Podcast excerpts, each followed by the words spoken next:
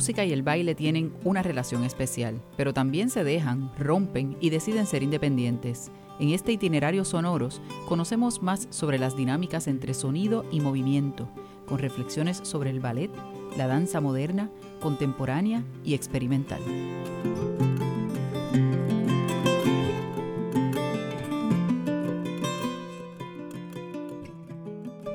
Soy Susan Omar y soy estudiosa de la danza.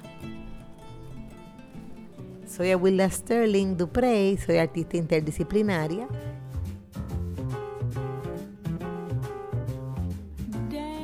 O sea, la idea más convencional y más tradicional es que el baile se hace al ritmo de una melodía. Pero en Puerto Rico lo que es bien interesante es que la danza profesional teatral comienza en los 50 y en los 50 aquí hay un grupo de artistas, escritores, artistas visuales, coreógrafos y bailarines que llegan de sus respectivos estudios en México, en París, en Nueva York, en España, con deseos de que su trabajo, Campos Parsi en la música, Amaury Veray en la música, Jack Delano en la música, eh, artistas visuales, escritores, René Marqués, Lorenzo Mar, eh, quieren hacer una música, una literatura, una visual nacional. Estoy hablando como de los 54-55, Vales de San Juan se funda en 1954.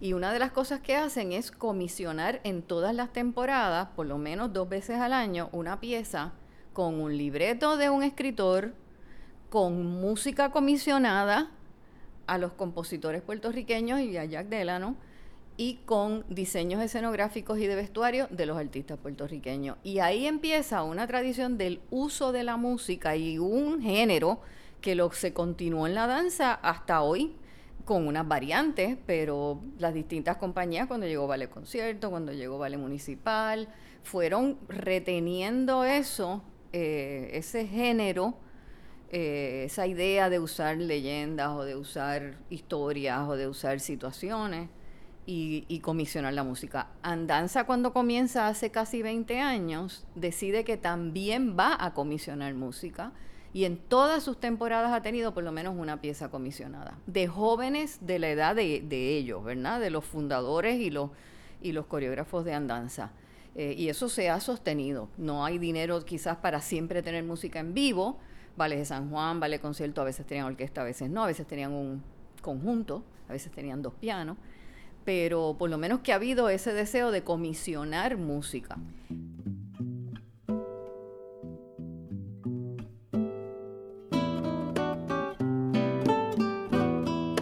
Eh, vale San Juan una vez hace una pieza con el conjunto de Canario, que nosotros le decíamos cuando las mujeres y no me acuerdo cómo se llamaba.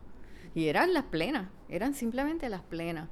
Eh, había una música de Campos Parsi para un ballet sobre Juan Bobo, una historia de Juan Bobo. Hay una música de Amaury Veray con voz para una pieza que coreografió Juan Anduce basada en Urayoan, en la tradición taína.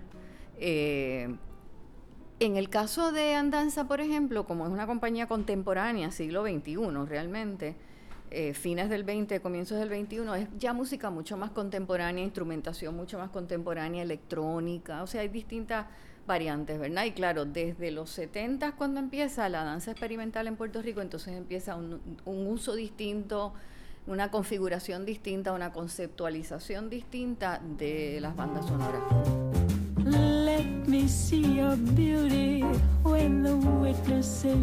Bueno, en mi caso, esa formalidad entró con la familia, ¿no? Con el espacio cultural eh, festivo de una familia, sobre todo mi familia eh, de San Juan, que estaban muy conectados en Barrio Obrero se estaba muy conectado en esos años, yo nací con el 47, eh, ya desde los años 40 hay una conexión que no se había, que yo creo que esa conexión entre las Antillas, Cuba, Puerto Rico, culturalmente se había mantenido a través de las formas musicales.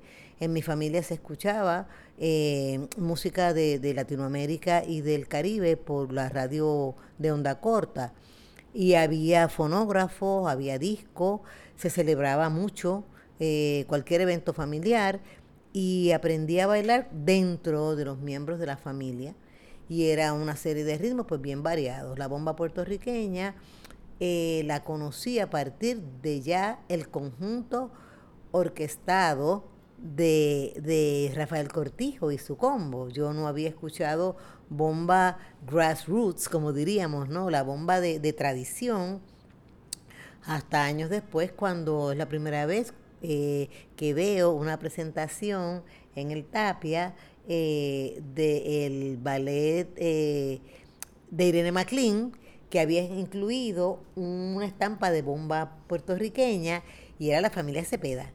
y entonces para mí, sonóricamente, yo decía, yo he escuchado esto, pero no de la misma manera. Así que me impacta mucho ver y haciendo reflexión más tarde, visualmente, cómo es que un contexto sonoro de cómo utilizar el cuerpo se convierte en un contexto corporal cuando veo la forma tradicional de hacerlo, ¿no? No me formo de esa manera en la bomba tradicional, pero sí cuando estoy en la Universidad de Puerto Rico, eh, cuando ya tengo muchas otras influencias eh, de sonoridades eh, a través del jazz, sobre todo, eh, porque era un momento en que eh, el blues estaba muy presente. Mi familia tenía conexiones en Estados Unidos, mis tías venían, vivían, habían estado en Detroit, habían estado en Filadelfia, habían estado en Chicago. Así es que cuando venían todos los años en Navidad, ellas traían esos discos. Y yo escuché Billie Holiday, todas esas, todas esas bandas, ese, ese momento bien álgido ¿no? y formativo del jazz en los años 50, yo lo escucho en el fonógrafo de la casa de la familia.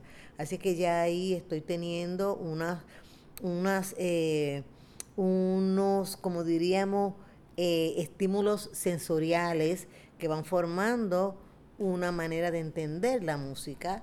A la misma vez está el bolero cubano, está la guaracha cubana, está el merengue dominicano, están las formas eh, latinoamericanas, están los mexicanos, está este los corridos. Así que era un mundo de mucho estímulo sonoro eh, que luego cuando empiezo ya a realizar un tipo de contexto eh, cultural, pues hay, no hay, hay diferencias sonoras, pero hay como una paridad hay como un nivel de paridad de ese cúmulo de información que ya yo había este, integrado. A eso se añade la presencia del cine en Puerto Rico, ¿no? El cine documental de Puerto Rico, la división de la, de la educación de la comunidad, el cine de, de, el cine de Hollywood con los paradigmas de la mujer liberada, eh, las escenas de la guerra. Era, era mucha información desde muy temprana edad que se iba acumulando, así que en el momento en que yo empiezo a hacer mi, mi trabajo experimental, van saliendo estímulos también y las sonoridades son muy importantes. Dentro de eso, el haber conocido a Silvia del Villar en los años 60, cuando estoy en la universidad, también me trae un contexto de concordancia con los ritmos, con ese ritmo de la bomba, a los ritmos que estábamos eh, trabajando con ella, porque el proyecto de ella era principalmente para eso, para que se entendiera a través de ese proyecto artístico cómo era que realmente Puerto Rico tenía no una conexión, una presencia de África en nuestras formas culturales, ¿no? Así es que todo eso me permite añadido a lo que la Universidad de Puerto Rico me brinda cuando soy estudiante de humanidades y el programa de eh, actividades culturales, otro mundo de un momento que no se vivía físicamente, pero que a través del cine, la pintura, las diapositivas eh, y los documentales adquirí, que era pues el nuevo cine este, europeo, el cine latinoamericano, eh, la presencia de México, Buñuel en México, eh, los, surrealistas. Yo no sé, esa capacidad que tiene el cerebro de guardar tanto. Y dentro de eso sigo busca, busca, busca, que busca. Y de momento, eh, de alguna manera, me hace falta conocer un tipo de expansión con el Caribe, con ese otro Caribe de un puertorriqueño que siempre decía Puerto Rico y el Caribe, pero para mí ese era mi contexto inmediato, ¿no? Eh, yo vivía aquí, yo iba a los carnavales de otras islas del Caribe con mi familia, sobre todo Santa Cruz, este San Tomás, una tía que estaba casada con un nacional de Antigua. Así que para mí eso era mi primer entorno eh, y empiezo a pensar ya después de una vida más adulta de cuáles son, cómo yo puedo llegar a ese, a esas otras islas del Caribe y desde qué, desde qué paradigma, ¿verdad? el término no existía, pero eso era lo que yo estaba buscando, un paradigma nuevo y empiezo a darme cuenta de que hay una manera del ambiente caribeño que tiene que ver con un movimiento y ese movimiento lo da el viento y ese viento mueve las olas, mueve las hojas, mueve las palmeras y me empiezo a interesar por visitar eh, la, primera, la primera visita que hago, que es así bien contundente, en el 85, es a Cuba con el, para estudiar un seminario con el conjunto folclórico nacional que yo realmente no conocía, conocía a Cuba por estas otras formas eh, populares de la música, pero era un momento en donde Cuba estaba expandiéndose y le daba mucha importancia a sus tradiciones eh, de descendencia africana.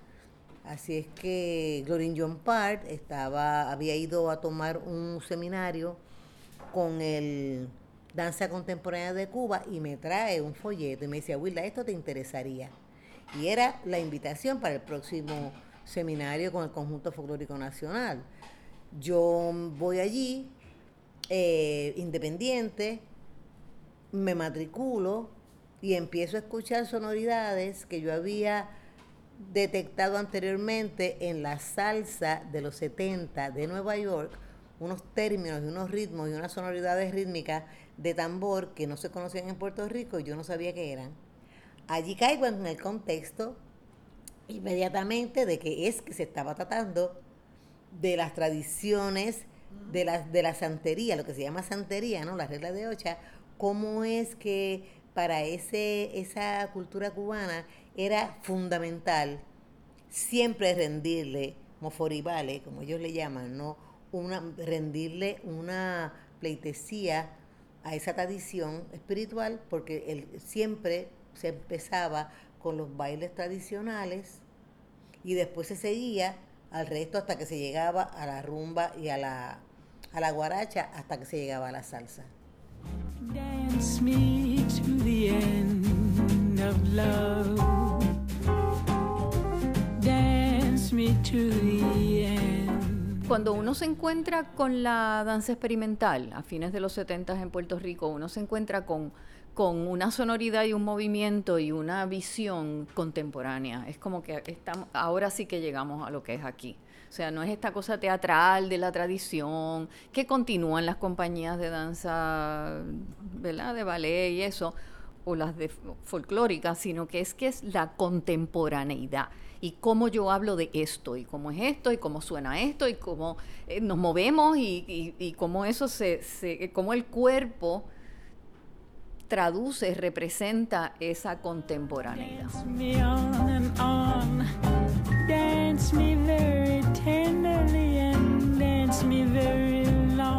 Pero quiero enlazar un poco con ese comentario del término contemporaneidad que se da cuando nosotras empezamos la danza experimental. Es que me interesa porque la, la contemporaneidad rebasa lo local nacional.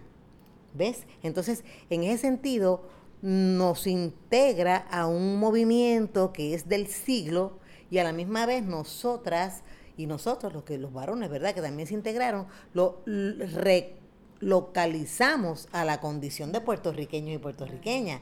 Pero es interesantísimo que entonces es una manera de salir del canon apretado y angustioso de lo nacional, y si no es nacional, no lo vamos a reconocer porque estamos entonces en un, en un momento donde las nacionalidades no tan solo se rebasan, sino que se pueden integrar a través de, de esas modalidades, ¿no? Entonces, en el caso mío, es una necesidad, eh, lo que hablas de la pieza encierro, es una necesidad de rebasar mis, mis propios límites, porque yo me aburro de mí misma. Yo me aburro de mí misma, yo tengo una, una cuestión de ya, ya, ya, vamos para lo otro, para lo otro, aunque tenga, porque sí, yo necesito estímulo consistentemente, ¿no? Y eso se da precisamente porque estando en el contexto de la Escuela de Artes Plásticas como profesora, llega un artista del, del, del sonido, Fabián Wilkins, por invitación del Departamento de Escultura a dar un taller de sonido con los estudiantes de escultura. Yo estoy saliendo en ese mismo momento de mi curso de eh, un curso de dibujo anatómico y estoy escuchando unos sonidos que yo digo, a mí esto me interesa, ¿qué será?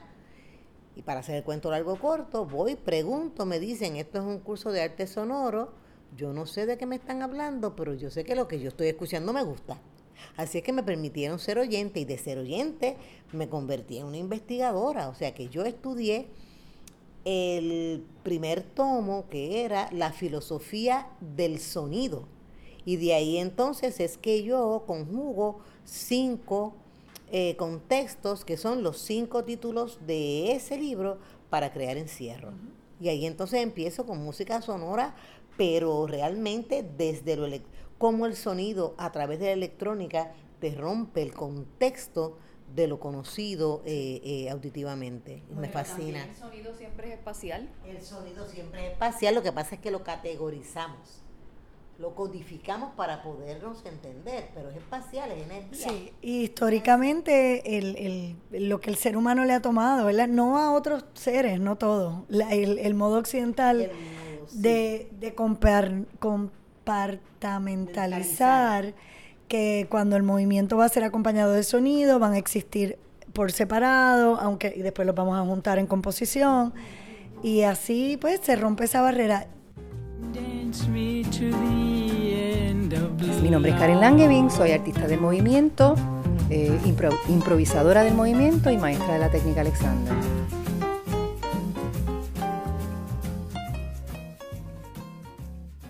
Y pues parte del trabajo que yo he hecho y de, y de gente antes que yo, obviamente yo no me lo inventé, es tratar de romper los cánones de esa premisa de que la danza existe en su propio ritmo y no necesariamente eh, tiene que estar eh, codificada o ligada a algo musical. Eh, y yo, pues, me encontré investigando el movimiento desde un lugar más primario, somático, eh, experimentando qué tipo de música yo hacía con mi cuerpo, eh, con mi respiración, con eh, la invención de movimiento. Y pues me encontré que me distancié de usar música y gravité o, me acerqué más a usar sonidos. Eh, me interesaba mucho el sonido de la naturaleza en particular, eh, no necesariamente algo electrónico o algo hecho por un ser humano. Y el silencio, el silencio como, como acompañante de lo que yo estaba haciendo corporalmente. Y he hecho eso por muchos años. Y hace poco eh, hace menos de un año, cuando ocurrió lo de, lo de María, que yo mm, tuve que irme de Puerto Rico y estuve en Denver, Colorado por cuatro meses, tres meses. Eh, me invitaron a hacer un trabajo mío y pues yo obviamente accedí. y parte de lo que ensamblé con la persona que me estaba quedando, le pedí que me, que me obsequiara una pieza de música, pero que yo no sabía, yo no quería saber cuál era. O sea, yo no quería ninguna información. Yo quería, la, pieza, eh, la pieza se llamó Wreckage y tenía que ver con el desastre. Eh, y le pedí a ella que, considerara ese concepto eh, de, de, wreckage o de desastre y que escogiera una pieza de música, pero que únicamente me la tocara el día de la función. Y que yo entonces iba a, a improvisar con esa pieza. Y así fue.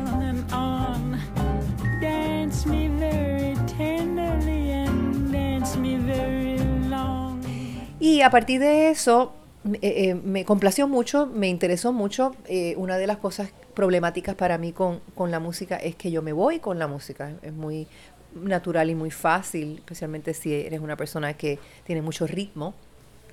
Pues es muy fácil para mí irme y dejarme ir y entonces todo mi foco corporal o somático pues se va perdiendo un poco y se vuelve más sobre la música que sobre lo que yo quiero estar haciendo en el momento con el cuerpo. Y me di la tarea de cuando regresé a Puerto Rico dije, ¿por qué no invito a diferentes solistas diferentes instrumentos que, hablen sobre la improvisación sobre su experiencia en la improvisación y me acompañen en una noche de improvisación de música y movimiento. Siempre con la premisa, que nunca lo logro, dicho sea de paso, para mí es una tarea imposible, eh, de no seguirlos. Y también le pido a ellos que no me sigan a mí, que también para ellos es muy difícil, porque pues están influenciados y, y pues me están viendo moverme y pues ellos se influencian de mí y yo me influencio de ellos. Obviamente es algo, una tarea imposible, pero es una premisa interesante para ambas personas. No seguirlos no como una rebeldía, sino como, como una tarea de investigación.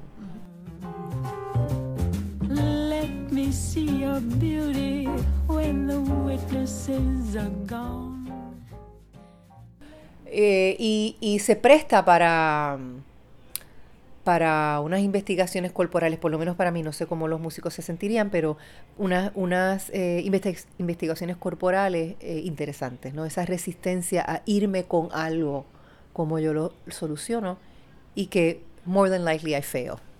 y, y como tú has trabajado con hacer unas bandas sonoras de grabar la cotidianidad, por ejemplo, tú has hecho piezas donde grabas tu casa, donde dejaste, has grabado voces. Has grabado unas señoras hablando de sí. Si pudieras hablar un poco qué, tú estabas buscando en ese ejercicio de grabar voces cotidianas, humanas, y decidir improvisar con ellas. Pues la, la que mencionas sobre grabar mi casa, yo puse, yo escondí una grabadora en mi hogar, y nadie lo sabía, solamente yo, y hice 24 horas de mi casa y mis, hijos estaban pequeños en ese momento, eh, y todas las conversaciones que se daban, y luego yo se las llevé a, Jorge Castro, que, con el cual estaba trabajando en el momento, que es un, un super músico y un editor excepcional, y le llevé todo ese material y él me lo, él me lo ensambló. Eh, esa pieza se llamaba Alas Consentido y esa pieza en particular, la, pieza de consentido es una, es una exploración sobre el descanso o la falta de descanso en el cuerpo y qué eso provoca. Y esa, y esa pieza está dividida en partes del cuerpo, los músculos, los huesos, la víscera.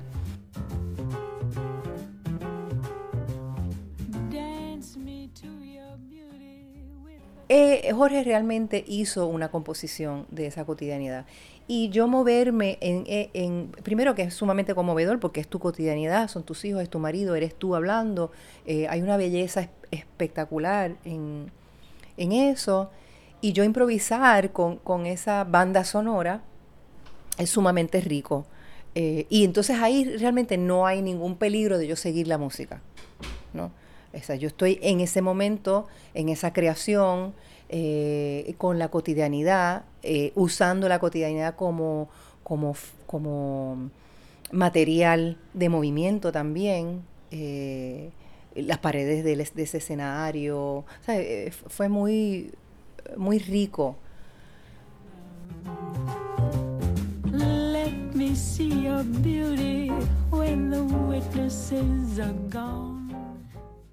No, lo que quería decir es que esta exploración de trabajar con músicos ha sido extremadamente educativo eh, porque me estoy dando cuenta que el usar el instrumento, déjame ponerlo de esta forma, el músico se está nutriendo mucho más de la improvisación de movimiento que yo de la música, que para mí es una sorpresa. Uno, porque yo estoy trabajando con unas partituras de, improvisación y de movimiento específicas, o sea que yo les estoy dando a ellos una tarea y me estoy atreviendo a intervenirlos a ellos, cosa de que ellos nunca experimentan porque los músicos están con su instrumento y se acabó, ¿verdad? Eh, entonces, el que una, otro cuerpo intervengan entre su relación con su instrumento, para ellos es una novedad y hace que piensen desde otro sitio. Eh, así es que ha sido sorprendente que yo pensé que iba a ser difícil eh, en términos de la influencia del, instrumento hacia mí o la música hacia mí y ha sido todo lo inversa. Que eh, interesante.